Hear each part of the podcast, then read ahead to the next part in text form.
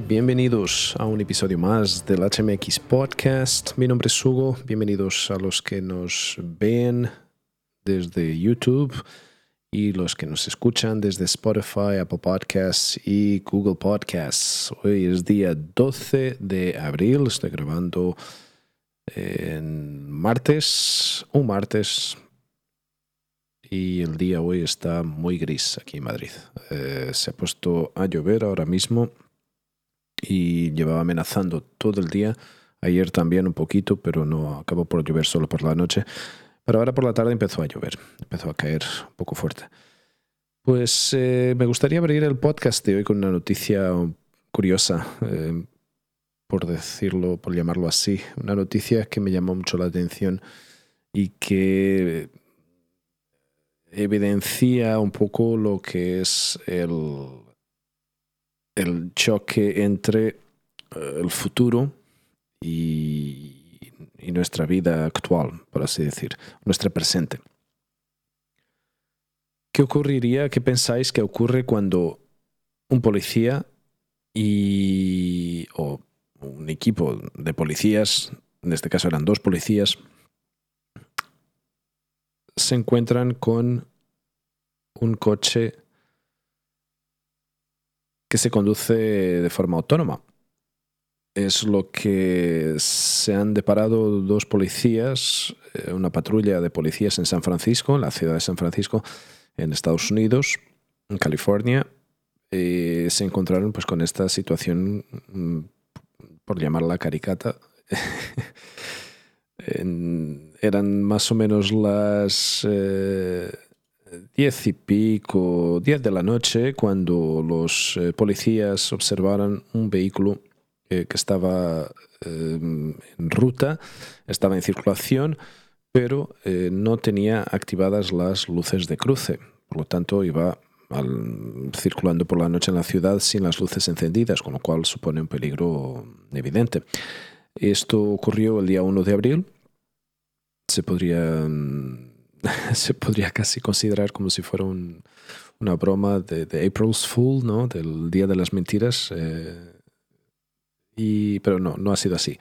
El coche pertenece a la empresa mm, Cruise, es una subsidiaria de General Motors, eh, que eh, está haciendo pruebas reales en, en, la calle con coches autónomos, coches que no llevan un conductor físico en el eh, coche.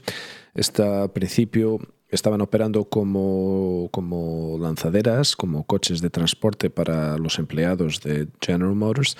Ah, ahora sí que están ya eh, haciendo eh, peticiones al gobierno para poder operar como taxis en la ciudad de San Francisco de forma remota, con lo cual, con lo cual es algo que pues, hemos visto muchas veces en los, las películas de ciencia ficción, coches autónomas sin conductor y realmente es algo que eh, cuando ves la escena, hay un vídeo en Twitter que, se puede ver eh, perfectamente toda la interacción de los policías con, este coche.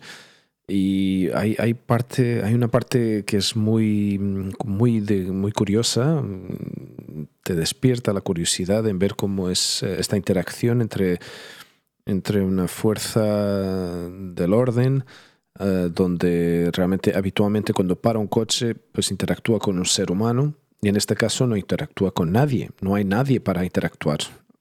Así que hay un número de contacto, ellos tienen un número de contacto de la empresa que gestiona estos, eh, estos servicios, pero más que eso mm, no lo tienen. Entonces, las interacciones que habitualmente vemos de los policías parando eh, los coches, parando los ciudadanos para obtener su documentación, para identificación, eh, para alertarles de que llevan alguna luz encendida o fundida, o apagada en este caso, em, o que tienen alguna, o están cometiendo alguna infracción.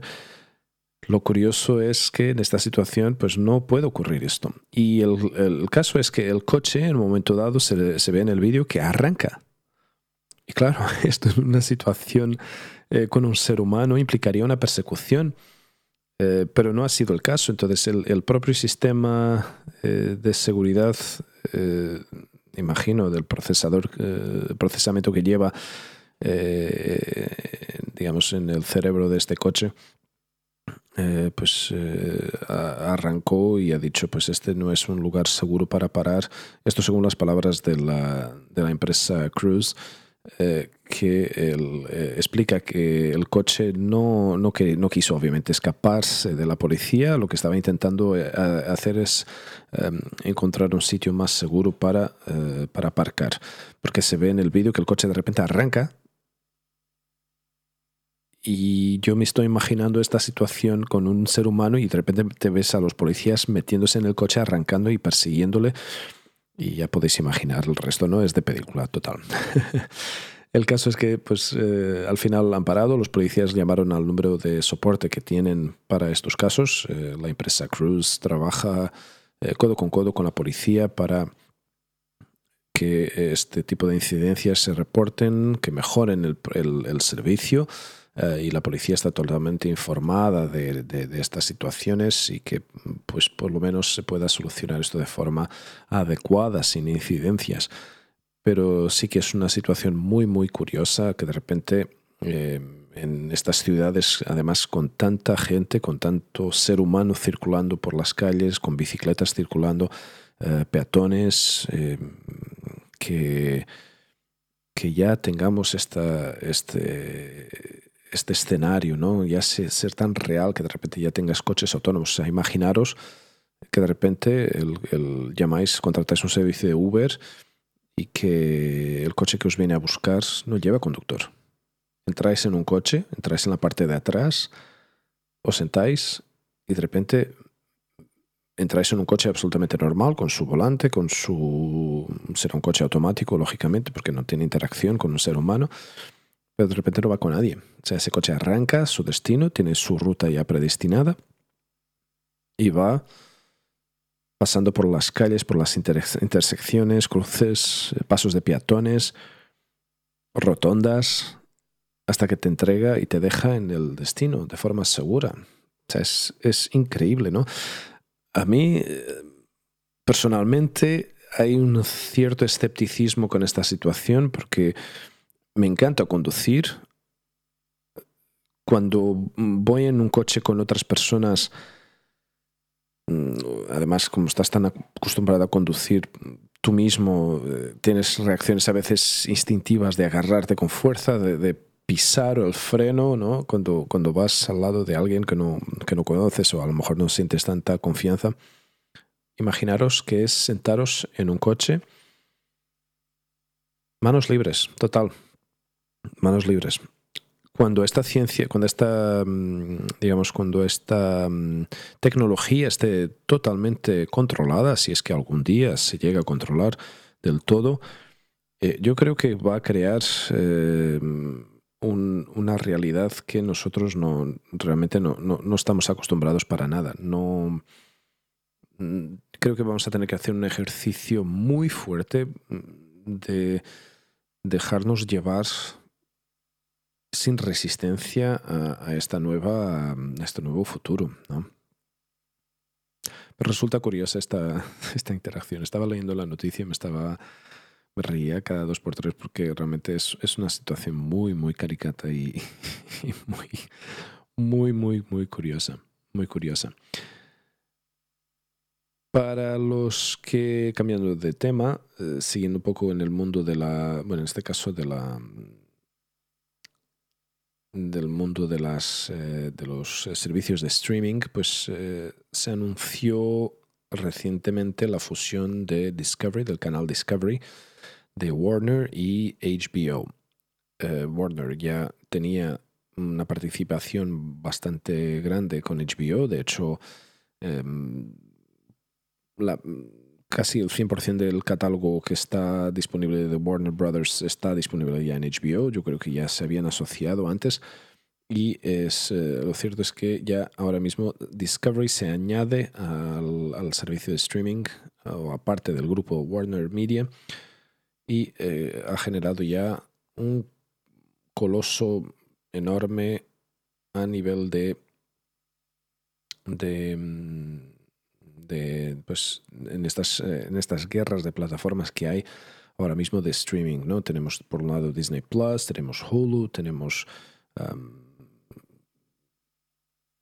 Netflix, eh, Amazon Prime, todas estas empresas gigantescas eh, que tienen una presencia de mercado enorme, pues ahora mismo Warner Media se convirtió cada vez aún más grande de lo que ya era. Entonces, es, es al final, no sé si estáis de acuerdo conmigo o no, lo cierto es que cuanto más contenido haya ahora mismo disponible para poder ver, sea por parte de Netflix, sea por parte de Amazon Prime, sea mm, por Disney Plus. Mm, ahora mismo hay tal cantidad de servicios disponibles que ya satura, satura y, es muy difícil filtrar los programas que realmente eh, uno quiere ver y, incluso la calidad de esos propios de las series, de las eh, las películas que van siendo eh, lanzadas, publicadas en estas plataformas, llega un momento que ya no sabes por dónde elegir. A no ser que alguien te recomiende una u otra o, que la haya visto antes y te diga, pues esta, esta serie está excepcional o esta película está fenomenal. Por otro lado, a mí me cuesta muchísimo filtrar porque no resulta fácil cuando empiezas a ver una serie a lo mejor ves un episodio, ves dos episodios, no te convence del todo y ya la dejas de lado, ¿no? Y a lo mejor alguien te dice, pues no, no, no, mira el tercer episodio, el cuarto episodio y síguele viendo porque dale una oportunidad porque merece la pena. Pero muchas veces eso no ocurre, ¿no? O a veces no ocurre. Entonces uno abandona la serie que está viendo. Eh, la película que, que, a lo mejor ni siquiera la contempla ver por las opiniones que vas viendo en internet o simplemente porque nadie te la, te la recomienda, ¿no? Y, y, al final estas, estas eh, empresas enormes van cogiendo cada vez más cuota de mercado, se van comprando a empresas más pequeñas, van eliminando la competencia y, y está bien que, que existan unas cuantas que todavía se mantengan cierta competencia porque también ayuda a mejorar la calidad de las, de las películas y de las, eh, de las series. Pero ahora mismo entráis en Netflix y hay una cantidad de contenido tan grande, tan grande, tan grande entre documentales, eh, series dramáticas, películas de acción. Cada semana casi que se publica una cosa nueva es muy difícil mantenerse al día con, tanto contenido. Amazon Prime pasa lo mismo. Amazon, de hecho, eh, va a incorporar, eh, no sé si lo ha hecho ya o en un futuro, va a incorporar todo el catálogo de MGM, de Metro Goldwyn Mayer, eh, donde están pues, las películas de James Bond, por ejemplo. Cuando eso ocurra, pues más cantidad de eh, de películas que van a estar disponibles en, ese, en esos catálogos. Entonces llega un momento que ya dices, Uf, tanta, tanta, tanta, tanta información, tanta película, tanta serie, que ya no, no, hay, no hay tiempo físico ¿no? entre nuestros trabajos, nuestras responsabilidades del día a día. Eh, tardaríamos casi un, centenario eh, para poder ver todo el contenido de un catálogo, ¿no? De, o sea, todo un catálogo de cualquiera de estas empresas de streaming, ¿no? Em, em, es un servicio que me encanta, me gusta porque veo muchas veces películas que seguramente no las encontraría ya en el cine, o a lo mejor me las perdí y no las, no las pude ver en, en el cine y después de unos meses ya están disponibles en estas plataformas. Lo cierto es que em, eh, muchas veces también me encuentro con esa situación, ya no Mm, satura, satura un poco. Al día de hoy, el 12 de abril, hay una noticia que salió que mm, cuando se publique este, este episodio, pues eh, a lo mejor ya no tiene mucha trascendencia, pero lo cierto es que estaba eh, la trending topic y acabé por leerla, al parecer, eh, a las 8.27 de la mañana, hora local en, en Nueva York, en entre la calle 36, a ver si soy capaz de ver exactamente. Exacto, en eh, los alrededores de la calle 36 y la Cuarta Avenida en, eh, en el barrio de Brooklyn Sunset Park. Em, varias personas eh, han sido alcanzadas por disparos y se han localizado también mm, dispositivos sin detonar, eh, dispositivos explosivos encontrados en la estación de metro de Brooklyn. Esto es una noticia eh, publicada hoy mismo, el 12 de abril, a las 10 eh, y 46 de la mañana, hora de Nueva York, con lo cual nos estamos enterando ahora mismo, porque es por la diferencia horaria. Eh, estamos ahora mismo descubriendo esta noticia y em, no se especifica el origen de estos, de estos disparos, no se sabe todavía mucha información. Seguramente en el momento en que se publique este, este podcast ya tendremos mucha más eh, información y ya sabremos qué, mm, qué, ha ocurrido y por qué razón ha ocurrido. Tampoco especifican si las, las, personas que han sido alcanzadas por estos disparos están mm, muertas o vivas. No, tampoco tenemos esa información ahora mismo. Pero ah, a las 8.27 de la mañana 8.27 de la mañana, hora local en Nueva York. Ha habido disparos eh, y se han localizado dispositivos explosivos sin explotar en la estación de metro de Brooklyn. Por lo tanto, estaremos pendientes de esta, de esta noticia. Esperemos que no haya tenido más trascendencia, que hayan sido solo heridos y que de momento no, no haya tenido más eh, consecuencias, pero de momento no hay mucha más información, por lo tanto, de momento tenemos que quedarnos con este, con este dato y, eh, y esperar que no haya sido, que no haya sido, que no haya ido más. En una noticia que salió en, eh, en el país, pues dicen que la mayoría de los españoles en una encuesta realizada en en una encuesta realizada entre el 22 de octubre y el 12 de noviembre de 2021, asegura que eh, la mayoría de los encuestados em, prefiere que los servicios públicos se mejoren y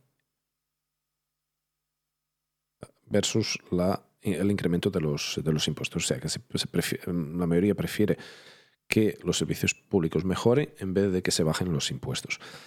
Esto también tiene varias lecturas, depende un poco del extracto social eh, de los encuestados, porque mm, las personas que menos rendimientos tienen em, prefieren que los servicios públicos eh, mejoren y que ellos no sufran el aumento de, impuestos.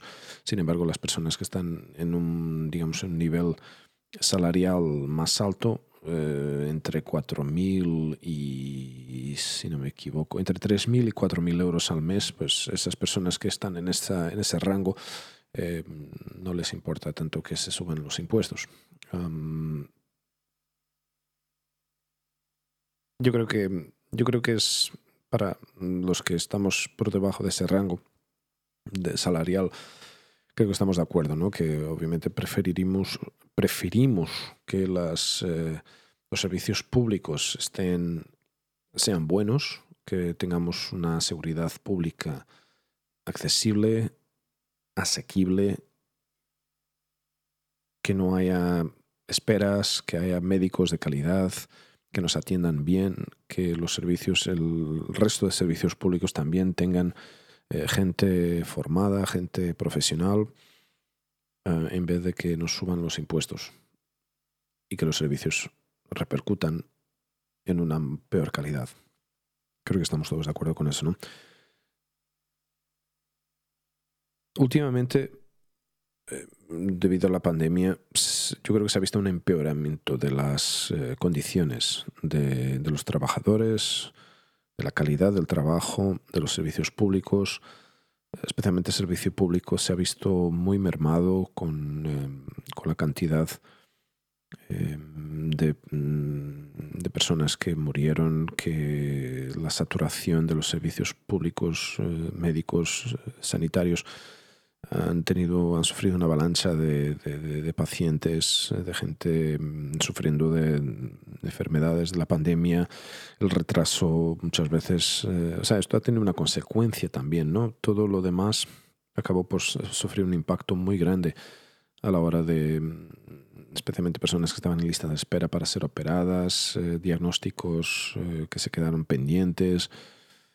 Eh, incluso para poder pedir una cita hoy en día con tu médico de, cabecera resulta muy difícil, te lo dan para mm, casi una semana por delante, dependiendo a lo mejor de, también de las clínicas y de los y de las eh, de los médicos y de los horarios, igual varía un poco sobre eso, pero hay una tendencia mm, en general mm, cuando hablas con la gente que no está muy contenta con lo que está ocurriendo ahora mismo con la sanidad pública y eso muchos eh, atacan al gobierno de Madrid, eh, que siempre, o casi siempre históricamente ha tenido una tendencia a la privatización de los servicios médicos públicos. Y, y, eso es un error, es un error, porque la gente en España confía en los servicios públicos, confía en la sanidad pública, siempre se ha valorado muy, muy alta, eh, en muy alta estima todo el servicio público sanitario y, si eso sufre, sufre una bajada de calidad y, obligan cada vez más a que la gente acuda a un seguro médico privado, pues mal vamos. Mirad el, ejemplo de Estados Unidos, es una cosa horrible, es una cosa caótica, lleva a mucha gente a la miseria por falta de capacidad económica de poder afrontar eh, las, los recibos médicos que cada vez que pierden su trabajo, pierden su seguro médico.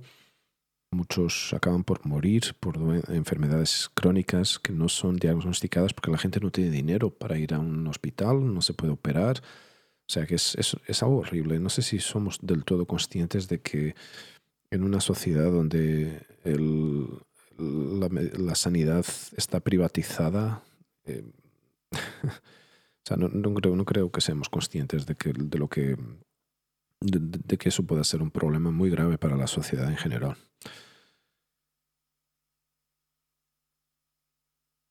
¿Qué más tenemos por aquí? Hay una, no sé si sabéis, y los que navegáis por la web, eh, pues muchos de vosotros encendéis un ordenador y, y, empezáis a navegar y a hacer vuestras búsquedas.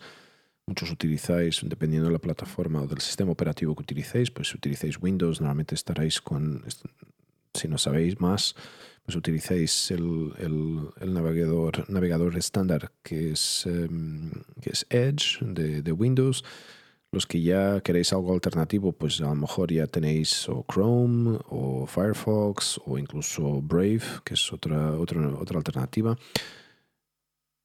Y los que utilizáis pues, el sistema operativo de, de, Apple, mm, tenéis las mismas opciones. Tenéis todas las opciones que acabo de mencionar pero en la versión de, de, macOS, que es, el, que es el sistema operativo de, Apple.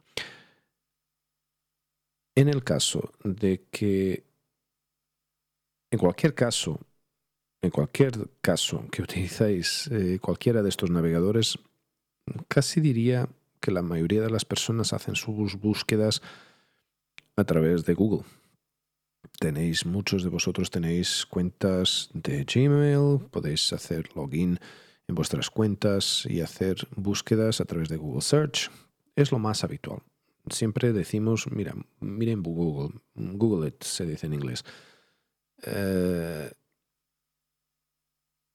no voy a decir que es la mayoría de la gente, pero, o sea, o sí, es la mayoría de la gente, casi seguro que es la mayoría de la gente. ¿Qué ocurre con, eh, ¿qué ocurre con eh, con estos navegadores. Pues, eh, y, más cuando, cuando hacéis la, las búsquedas a través de Google Search. Pues Google capta toda esta información, la almacena y muchas veces la utiliza. ¿no?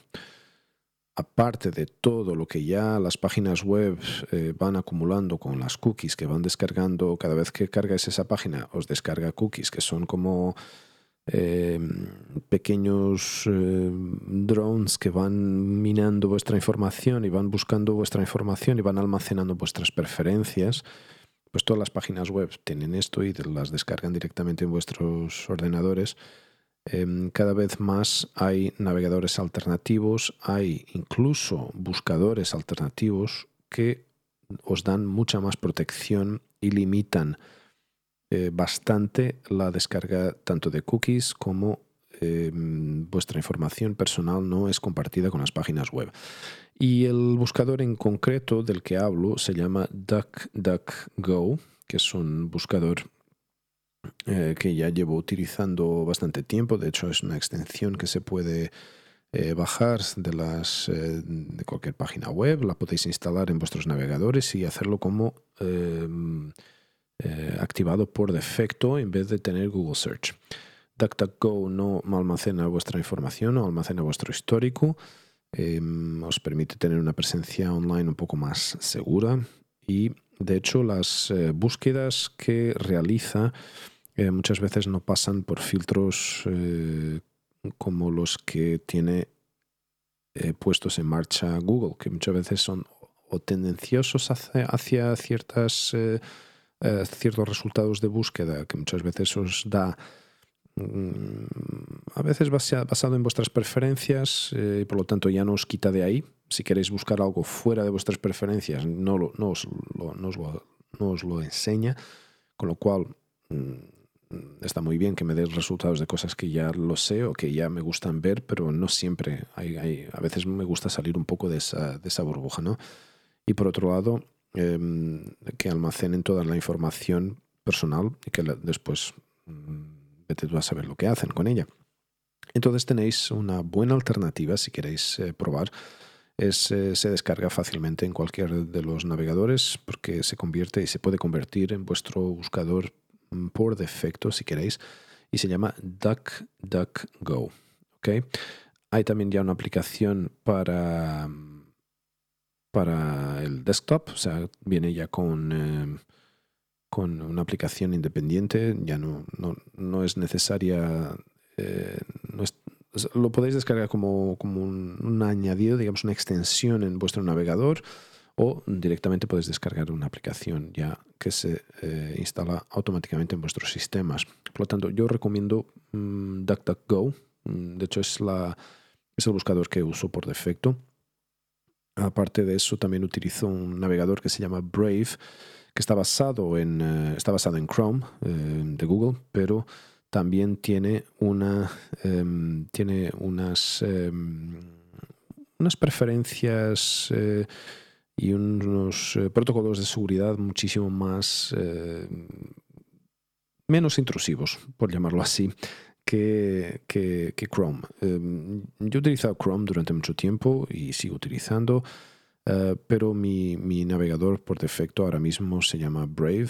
Eh, tiene un iconito así como una cara de un león y, también la podéis eh, descargar y, funciona bastante bien. De hecho, tiene incluso una, una extensión para el desktop, o sea, para usuarios de, de ordenador, con una VPN em, suya. Mm, aunque no la he probado porque yo, yo servicios de VPN uso ExpressVPN, que es otro es un servicio de pago, pero em, cuando quiero em, digamos ocultar mi IP y poder navegar por, eh, por otros, eh, por otros terrenos más oscuros, eh, activo esta, esta VPN y me genera una IP del país donde yo seleccione. Por lo tanto, es bastante más eh, seguro navegar cuando estáis buscando información que a lo mejor es un poco más delicada. Eh, podéis activar estas, estas VPNs y mm, la verdad es que esto, por ejemplo, en países como China, es lo que les permite muchas veces acceder a información en el extranjero o en Rusia, por ejemplo, o en Ucrania, en países que ahora mismo están sufriendo eh, conflictos de guerra, donde hay una un intento de, de, sofocar el, em, el, acceso a, las, a la información eh, extranjera, eh, a través de un servicio de VPN ellos pueden acceder a información que de otra forma sería censurada. En China pasa lo mismo, el gobierno chino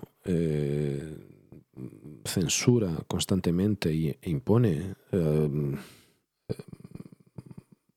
un, digamos, un, control muy severo eh, con las, incluso con las compañías eh, internacionales como Google, por ejemplo, eh, les censura mm, por completo y cierra las, los accesos a, a, ciertos portales de información para, que la, para evitar que la población se informe de lo que ocurre fuera del territorio chino y mucha gente acaba por acceder, la gente que sabe hacerlo, em, activa estos servicios de VPN y puede navegar de una forma más, eh, más oculta. No, no, voy a decir más seguro, pero por lo menos más oculto sí que, eh, sí que, que, eso les permite hacer y, al final acaban por tener información, acceso a información que de otra forma no, no tendrían.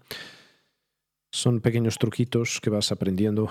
Eh, y yo en mi caso empecé a utilizarlo por, eh, por poder ver, por ejemplo, eh, contenido americano mm, de Netflix. Mi cuenta la creé cuando estuve una temporada trabajando allí y luego cuando volví a España pues no ya no tenía acceso a esa información de ahí porque te reconoce ¿no? eh, los, eh, eh, servidores de, Internet, de tu servicio contratado a Internet, reconoce dónde estás físicamente, dónde estás haciendo tu conexión y por lo tanto ya te limita el acceso a información más allá de las fronteras europeas.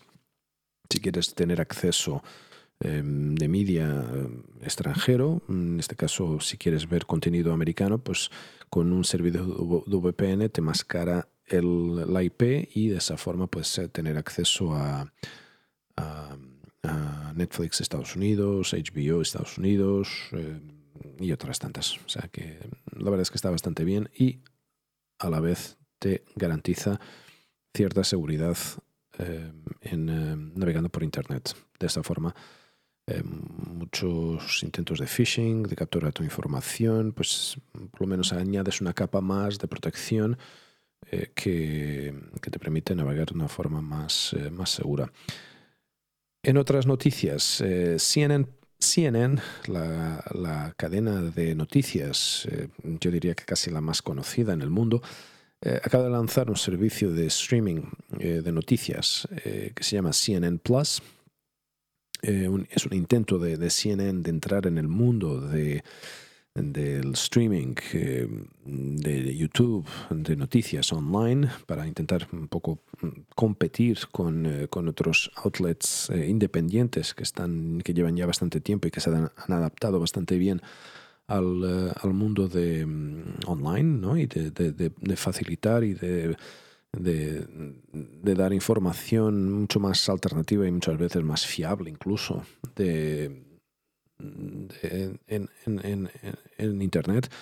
Y CNN intenta de esta forma un poco captar esa audiencia que, que, está ahí, que está ahí, que somos millones y millones de personas que todos los días navegamos por Internet y buscamos información eh, en diferentes eh, fuentes de tenemos digamos, toda la información accesible en nuestros, debajo de nuestros dedos. ¿no?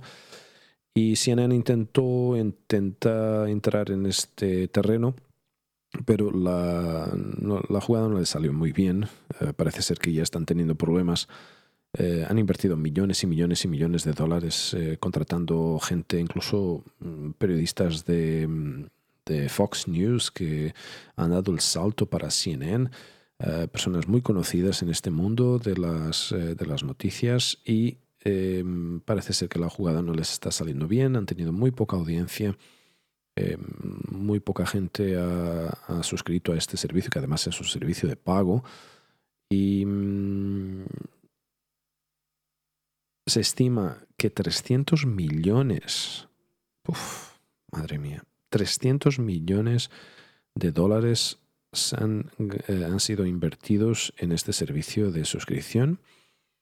Y claro, y toda una campaña de marketing también, toda la inversión en, todas estas, en, estos, eh, em, en publicidad, en, em, en abrir canales nuevos de YouTube seguramente. O sea que gran inversión, mucho dinero invertido, mucha gente interesada en recuperar este, esta, esta inversión y parece ser que de momento no les está saliendo del todo muy bien.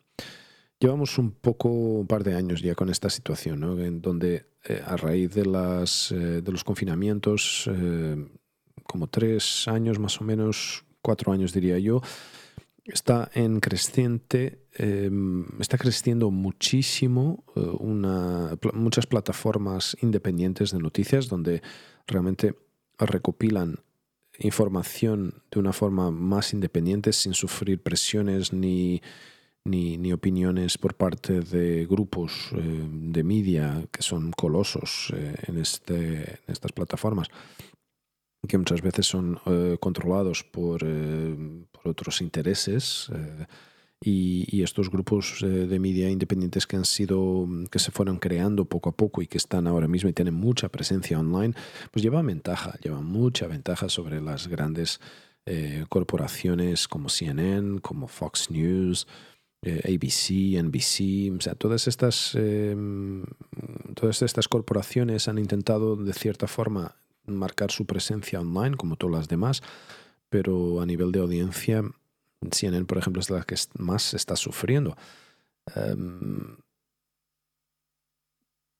sus, em, digamos, su calidad de de noticias, el tipo de periodismo que está realizando ahora mismo ya no cautiva a tanta gente, especialmente la gente que está acostumbrada ya a obtener información a través de Internet. A la gente que está acostumbrada a verlos por la tele, pues seguramente eso no, no, no cambia, ¿no? Seguirán fieles a esa audiencia, seguirá fiel a, a esa, a esa plataforma, pero la gente que está online y que tiene acceso a, miles de canales de acceso de recursos de información, pues realmente no, ya no nos cautiva de, tanta, de la misma forma. ¿no? Otra noticia que salió esta semana, eh, Elon Musk se ha convertido en el accionista mayoritario eh, de Twitter. Eh, como sabéis, mucha gente está está, está un poco en contra de lo que Twitter está haciendo últimamente con sus tácticas. Eh, es una tendencia generalizada, no es solo Twitter, eh, YouTube también pasa lo mismo, Instagram, Facebook. Llevamos ya unos cuantos años escuchando la palabra censura, control de información.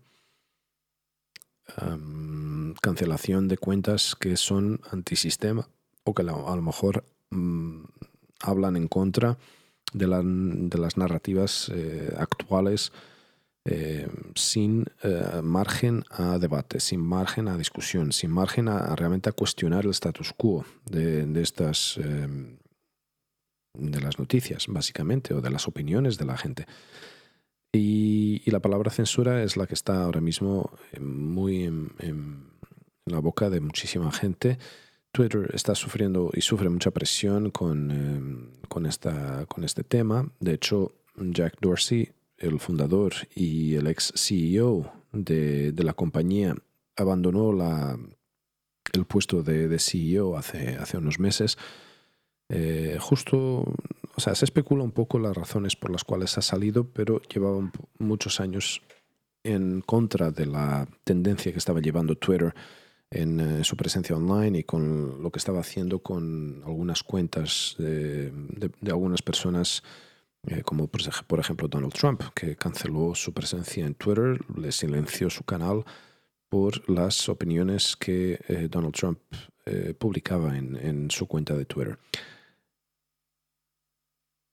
¿Qué pinta Elon Musk en todo esto? Pues Elon Musk acaba de ser, de comprar 9,3% o 9,2% de, mm, de acciones de la compañía. Mm, se, ha convertido en el mayoritario, digamos, el, el, accionista mayoritario en, en, Twitter ahora mismo. Entonces mucha gente ya casi veía como un mesías que va a cambiar toda la cultura de Twitter, toda la cultura de censura que existe en Twitter y que, mm, Twitter de repente iba a cambiar. Pero Elon Musk en su modo eh, muy personal y muy único, pues ha presionado los frenos en seco y acabó por no por rechazar eh, participar de la em, digamos de la junta de accionistas vale o de directores de, de, Twitter. Y, y claro para mucha gente ya es como una decepción porque ya se contaba con que mucha gente ve a Elon Musk como un el salvador de la humanidad creo creo. Como un hombre que se mete en todo y en todas em, y que tiene una forma muy única de ver em, la sociedad, el mundo en general. Eh, mucha gente no está de acuerdo con sus, eh, ideas, con su visión. Y, creo que algunos veían, o muchos veían, este, esta oportunidad eh, de él. Es como que de repente tenemos a una persona que, decide cambiar el rumbo del mundo, ¿no? se ve mm, esa tendencia con sus proyectos en SpaceX, eh, con, esta, con este proyecto y este, este, esta, este sueño de, llevar humanos al planeta Marte. Y la gente le ve como un visionario, ¿no? como un genio. Y, yo creo que muchos han visto esta oportunidad, como esta situación, como una oportunidad única para que de repente el, el, el valiente Elon Musk muchos le llaman el, el, Tony Stark eh, real, eh, de cambiar, de cambiar la cultura de, censura de Twitter. Pero parece ser que tenemos que esperar un poco para que realmente si eso ocurriese, ahora mismo no, no va a ocurrir porque él no va a participar, no va a, hacer, a ser parte de la junta de directores de, o de accionistas eh, de, de Twitter y tenemos que esperar. Yo creo que nada más por hoy. Eh, hemos estado aquí ya unos buenos 41 minutos. Eh, espero que estéis todos bien. No, no, os olvidéis de suscribir al canal de YouTube en HMX-75. Me ponéis, eh, podéis seguir también a través de las redes sociales de Instagram y de Facebook en buscando arroba HMX Podcast podéis ver ahí los, alguna publicación que, que, hago de vez en cuando. Y escuchar este podcast en versión formato audio en Spotify, Apple Podcasts y Google Podcasts. Un recordatorio, episodios de Google Podcasts normalmente salen un día y medio después, ¿vale? De ser publicados. ¿ok? Nada más por hoy. Espero que paséis una semana agradable, feliz. Estamos en Semana Santa mis vacaciones terminan el sábado. Domingo volveré a trabajar. Besos, abrazos y hasta la próxima. Chao, chao.